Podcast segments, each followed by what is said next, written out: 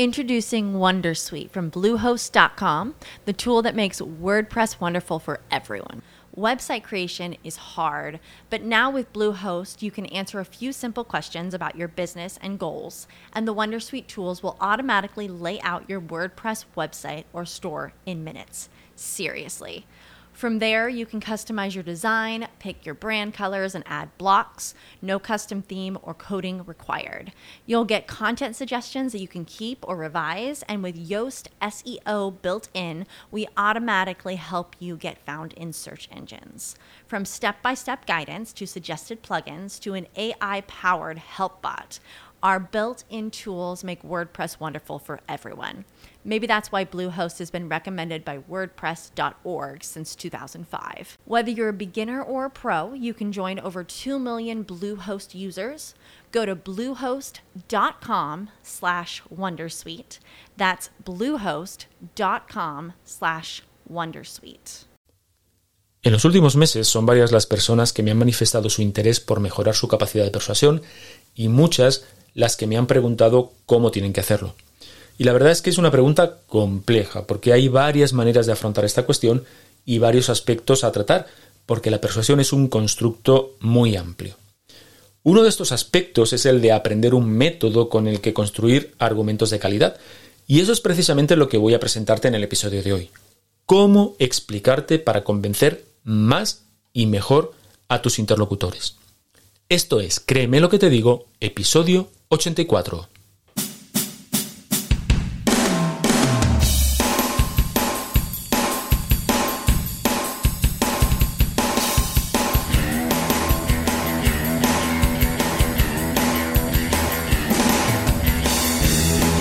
Bienvenido a Créeme lo que te digo, el podcast dedicado al mundo de la persuasión en el que te explico todo lo que tienes que saber para influir, convencer e inclinar opiniones a tu favor.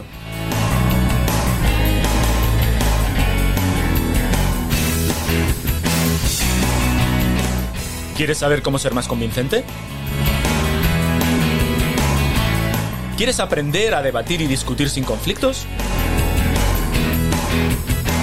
¿Quieres saber cómo hablar en público como un auténtico profesional? Si es así, créeme lo que te digo, este es tu podcast. Soy Óscar Fernández Orellana y te voy a acompañar en esta aventura en la que descubrirás los misterios, técnicas y trucos para llegar a ser un auténtico maestro de la persuasión.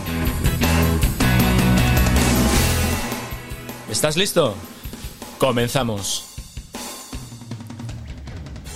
¿Qué tal estás? Te doy la bienvenida al capítulo 84 de Créeme lo que te digo, el podcast en el que tratamos todas aquellas cuestiones relativas al mundo de la persuasión, el hablar en público y en general, ya lo sabes, las habilidades comunicativas necesarias para influir e impactar en los demás.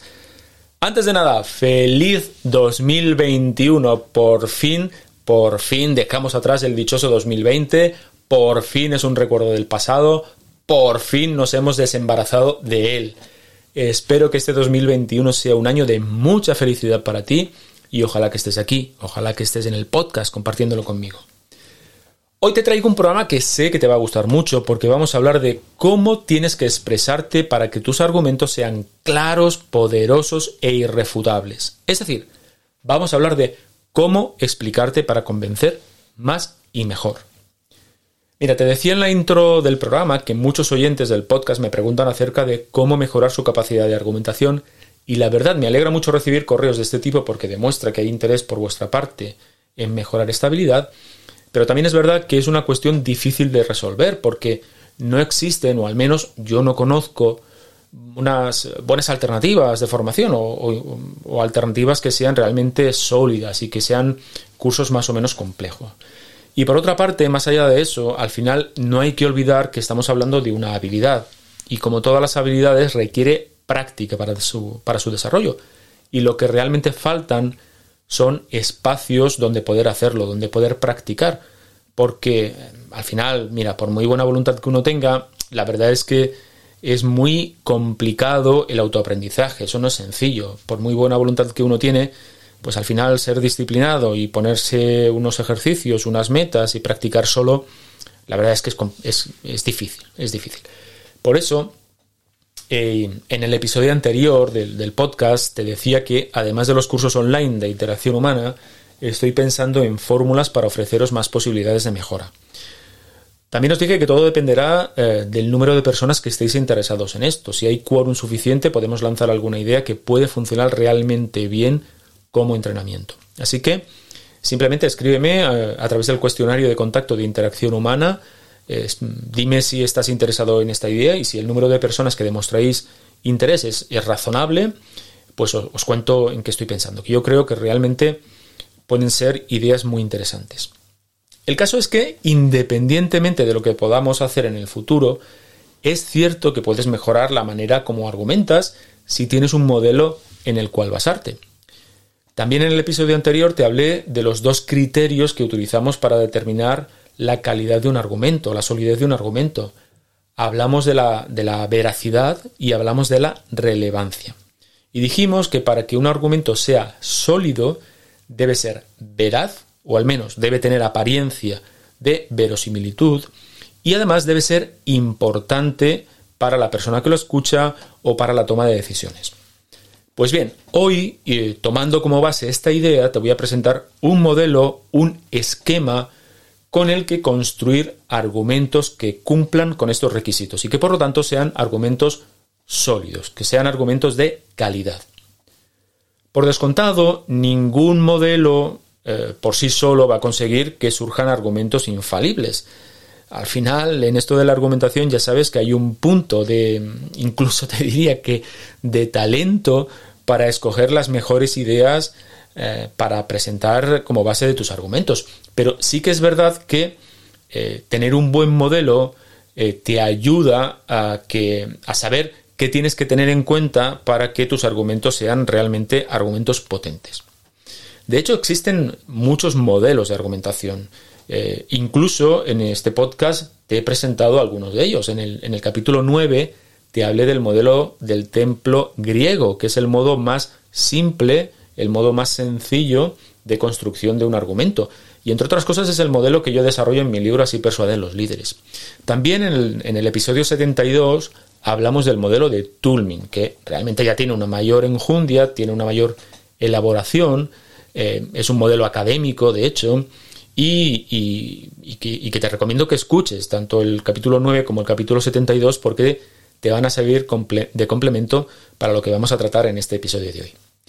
En este caso voy a presentarte eh, un tercer modelo, que es el modelo que utilizan muchos de los equipos de debate universitario que compiten a lo largo del mundo. Este modelo se llama AREI, AREI, y no es otra cosa que las siglas de afirmación, razonamiento, evidencia e impacto, que como te puedes imaginar son precisamente las partes en las que se basa el modelo.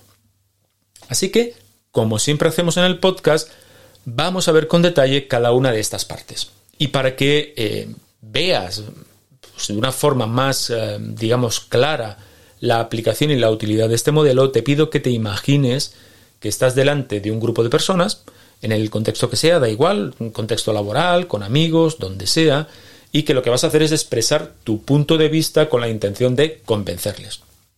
Por mi parte, lo que voy a hacer es presentar, como además como siempre hago, un ejemplo que vamos a ir desgranando, que vamos a ir desarrollando a medida que comentemos las partes del modelo Array. Así que, venga, comencemos por la afirmación, que es la primera parte de este modelo. Como también expliqué en el capítulo anterior, cualquier argumento responde a una pregunta. Así que lo primero que vamos a hacer es eh, pues determinar cuál es la pregunta a la que vamos a responder. Y esto lo vamos a hacer para contextualizar el argumento. La pregunta es la siguiente. ¿Debe el gobierno de España legalizar el comercio de las drogas que ahora son ilegales? Esta es la pregunta. Obviamente yo digo el gobierno de España porque es mi país, pero tú pone el gobierno que a ti te dé la gana. Es, es indiferente.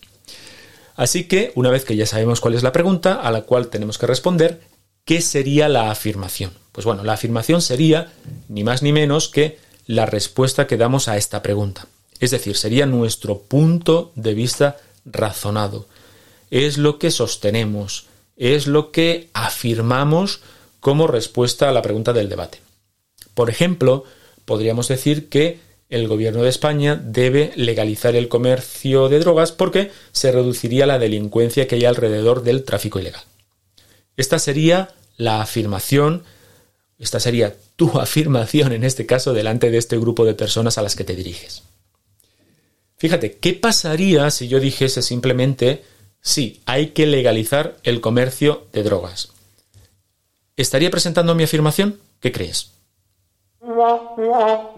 Pues no, desde el modelo Arey esto no sería una afirmación, sería simplemente tu opinión, tu opinión escueta a la pregunta de la controversia, pero no sería tu afirmación razonada.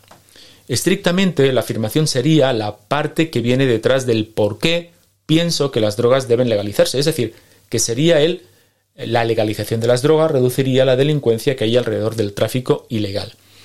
Esto en el modelo, en un modelo tradicional de argumentación lo llamaríamos premisa.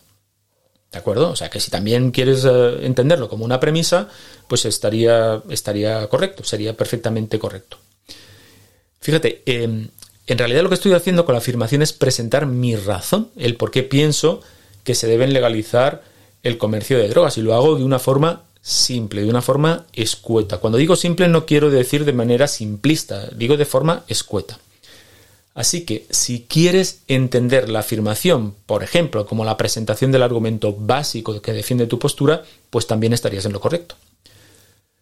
Lo que sí que tienes que tener en cuenta es que la afirmación tiene eh, un par de características básicas. La primera es que debe ser breve, y cuando hablo de brevedad me estoy refiriendo a unas 15 o 20 palabras máximo.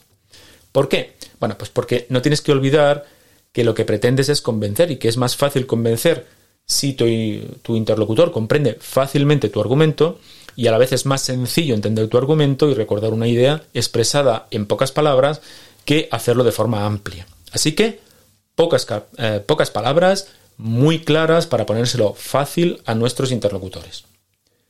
La segunda característica de la afirmación es que debe ser completa, es decir, debe permitir que tu postura quede absolutamente clara para tus oyentes.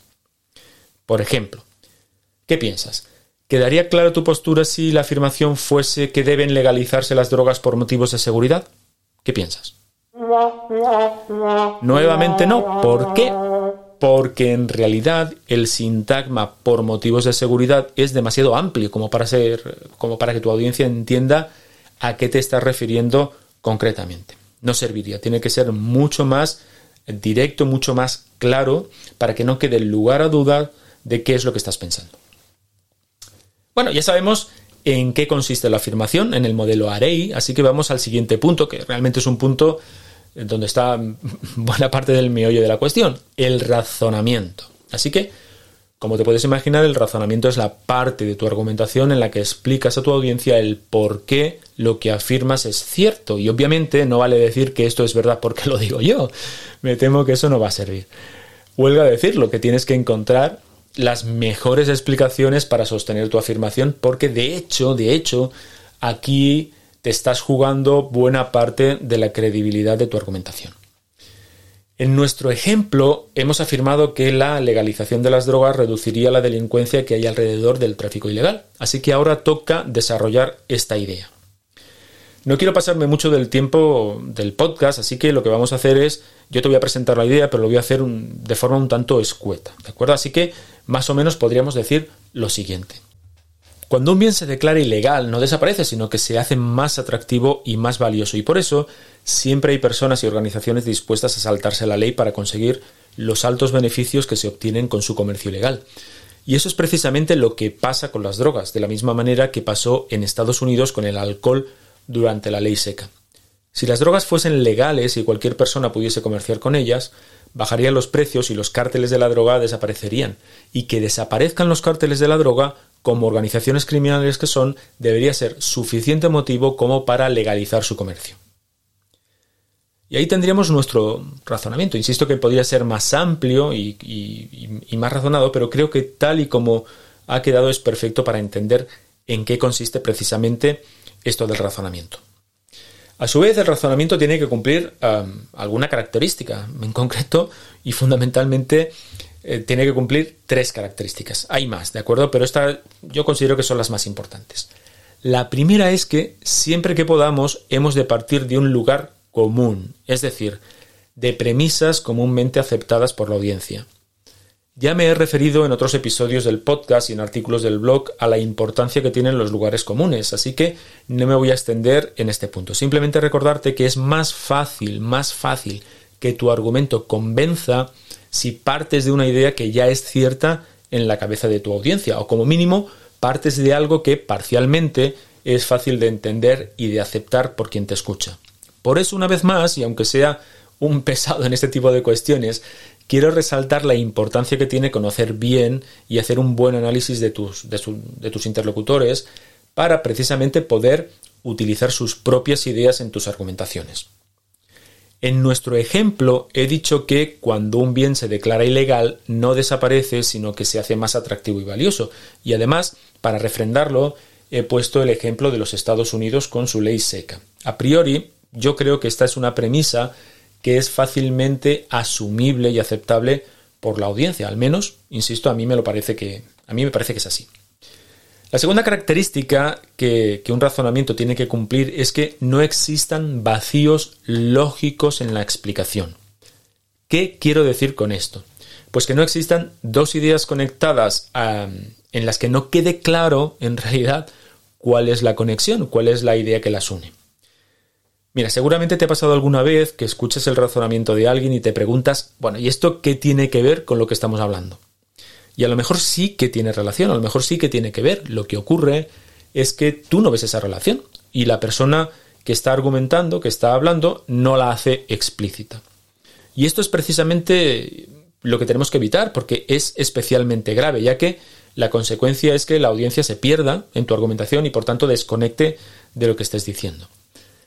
En el razonamiento que hemos utilizado como, como ejemplo, realmente existe un salto lógico entre la idea de si las drogas fuesen legales y la idea de que los cárteles de las drogas desaparecerían. Porque, claro, alguien se puede preguntar, ¿y por qué desaparecerían? ¿Cuál es el nexo de unión entre eh, legalizar las drogas y que los cárteles desaparezcan? Eh, y la verdad es que en este caso, hombre, no es muy difícil intuir cuál es la relación, pero, pero siendo estrictos y manteniendo eh, firme la voluntad de convencer a la audiencia, debemos explicar este nexo. Así que bueno, en el ejemplo, el por qué sería que los cárteles se lucran precisamente por los enormes beneficios que se producen por la subida de precios derivado de un mercado prohibido. Si no hubiese prohibición, pues eh, podrían acceder otros agentes comerciales y los precios bajarían por el efecto de la libre competencia. Por lo tanto, el mercado de la droga no sería tan rentable para los cárteles, porque sabemos que las organizaciones criminales lo que buscan son negocios en los que no exista la libre competencia, precisamente. Entonces, ahora sí, ahora sí que habríamos explicado el nexo entre la idea de que la legalización de las drogas conllevaría la desaparición de los cárteles. Tercera característica que debe cumplir el razonamiento es que no aparezcan afirmaciones infundadas, afirmaciones que no estén apoyadas en razones lógicas, a no ser, a no ser, atención, que esa idea ya esté aceptada por la audiencia, con lo cual volveríamos una vez más a la cuestión de utilizar lugares comunes para convencer. Fíjate, en nuestro ejemplo comienzo afirmando que cuando un bien se declara ilegal, no desaparece, sino que se hace más atractivo y valioso. Y alguien podría decirme que eso no es necesariamente cierto. Por ejemplo, podría prohibirse por motivos sanitarios la tenencia de cucarachas como animal de compañía y eso me parece a mí que no las hace ni más atractivas ni más valiosas. Al menos es lo que me parece a mí, no sé qué te parece a ti. Así que, a modo de resumen de este apartado, la idea es que no puedes dejar sin fundamentar ninguna parte de tu explicación que pueda ser controvertida. Esta es, a modo de resumen, este, este sería lo que atañe al razonamiento. Vamos a ver la tercera parte del modelo, que son las evidencias. ¿Qué son las evidencias? Bueno, pues simplemente las pruebas que demuestran que mi, razonamiento es veraz, que es cierto, que no me lo saco de la manga, vamos. Eso es eh, para lo que sirve una evidencia. Las evidencias pueden tener varias formas o pueden presentarse por medio de diferentes categorías. Por ejemplo, se acostumbran a presentar como evidencias estudios, datos, hechos, estadísticas, etc. Fíjate que todas estas evidencias que te acabo de mencionar apelan a la lógica, a la razón de los oyentes, es decir, al logos, cosa que ya hemos tratado también en otros episodios. Por ejemplo, mira, en, el caso de la evidencia, en, nuestro ejemplo de, la legalización de las drogas, yo he utilizado una evidencia que precisamente está dentro de esta, de esta categoría. Me he referido a un hecho conocido y contrastado como es la ley seca en los años 30 en Estados Unidos. Esto es un hecho eh, ampliamente estudiado, este es un hecho contrastado, por lo tanto lo puedo utilizar, de hecho lo he hecho, como evidencia. Pero también utilizamos como evidencia las opiniones de personas o las opiniones de instituciones relevantes. Por ejemplo, es muy común decir, eh, pues mm, según tal universidad o según... De hecho, mira, podríamos decir, según la Universidad de Oxford, la vacuna de AstraZeneca presenta una eficacia del 95%. Y claro, si lo dice la Universidad de Oxford, pues será verdad.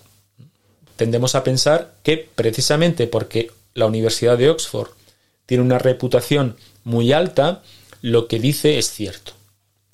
Fíjate que estas evidencias son evidencias de autoridad, son evidencias que están basadas en el ethos de la persona o en el ethos de la institución que utilizamos para sustentar nuestro razonamiento. Ahora bien, fíjate, imagina que digo que, según Bill Gates, en pocos años la humanidad volverá a sufrir otra gran pandemia. ¿Qué pasa con esta evidencia? ¿Hasta qué punto crees en esta afirmación de Bill Gates? Pues dependerá del grado de credibilidad que como persona tenga para ti Bill Gates, ni más ni menos. Algunas personas le darán credibilidad, eh, de hecho le darán toda la credibilidad del mundo, eh, y otras pueden decir, oye, pues vale, Bill Gates es un genio en los negocios, es un genio eh, en la informática y en los software, pero ¿qué sabe Bill Gates de epidemias? Bill Gates no es médico. Pues como ves, si, tenemos que escoger evidencias de ethos, de autoridad, pero que eh, nos tenemos que asegurar que la persona o la institución que utilicemos sea realmente una autoridad para tu audiencia, si no, pues no, simplemente no te va a servir. Si decides utilizar una evidencia de autoridad y dudas, y dudas de si tu audiencia la reconoce como autoridad o no, deberás explicar quién es y por qué es una referencia digna de ser creída. Imagina que digo lo siguiente. Imagina que digo, eh, estamos a un paso de librarnos del COVID-19 porque lo ha dicho Fernando Simón. Imagina la credibilidad que puede tener esta afirmación. Si no vives en España, Fernando Simón es el funcionario del gobierno encargado de la gestión de la pandemia y digamos que, hombre, pues no se ha caracterizado precisamente por el acierto en sus pronósticos. Así que, si tienes que utilizar evidencias que provengan, eh, que sean evidencias de lezos, que sean evidencias de letos, asegúrate que son fuentes fiables y sobre todo asegúrate que son evidencias reconocidas por la audiencia a la que te diriges. Por último, vamos a pasar a la, última parte del modelo AREI, el impacto. ¿Qué es esto del impacto? Pues mira, el impacto hace referencia a la relevancia del argumento. Es la parte de tu argumentación en la que explicas por qué lo que dices es importante. Y atención, porque esta es una de las partes que acostumbramos a obviar. Damos por sentado que la audiencia reconocerá la importancia de lo que decimos para el debate, y eso no siempre es así. Y aunque sea así, tú lo tienes que explicitar. Así que siempre, siempre, siempre explicita el motivo por el cual lo que acabas de exponer es relevante para la cuestión que estás tratando. Y aprovecha también para que esta explicación haga resaltar tu argumento por encima del, argumento de tus oponentes. En nuestro ejemplo he mencionado que el que desaparezcan los cárteles de la droga como organizaciones criminales que son debería ser suficiente motivo como para legalizar el comercio de drogas. Esta es la explicación del impacto de mi argumentación. Por descontado que podría ser más extenso, ya te lo he dicho anteriormente, ¿de acuerdo? Pero como ejemplo, bueno, pues creo que se entiende bien. Te recuerdo que en el capítulo anterior y al comienzo de este dijimos, hemos hablado de los dos criterios para determinar la calidad de un argumento. Hemos hablado de la veracidad y la relevancia. Pues bien, las tres primeras partes del modelo AREI, la afirmación, el razonamiento y las evidencias se ocupan de asegurar que el argumento es veraz. Y la última parte del modelo, el impacto, se ocupa de asegurar su relevancia. Así que ahí lo tienes, ya conoces el modelo Array, un modelo perfectamente eficaz para que puedas construir argumentos sólidos, un modelo utilizado por los mejores equipos de debate del mundo y que ahora tienes a tu disposición. Así que, em, recuerda una cosa de todas maneras, que aunque eh, con la utilización de este modelo este año no va a haber, no vaya a haber nadie que gane, que te pueda ganar una batalla dialéctica, siempre digo lo mismo, recuerda lo que dijo Peter Parker sobre el poder y la responsabilidad. Nosotros lo dejamos aquí. Hasta, hasta este punto llegó el episodio 84 de Créeme lo que te digo. Ojalá que todo esto te haya gustado, ojalá que además me puedas echar una mano difundiendo el podcast entre tus conocidos y puntuándolo con 5 estrellas en Apple Podcast o con un me gusta en la plataforma desde la que me escuches. Así ya sabes que me ayudas a que otras personas conozcan el programa y se unan a la comunidad. Este año, ya verás, nos esperan aventuras dialécticas interesantísimas y espero que estés ahí para disfrutarlas. Nos escuchamos dentro de 15 días en el episodio 85 de Créeme lo que te digo. Hasta entonces, hazme un favor, sé convincentemente feliz. Hasta luego, persuasores.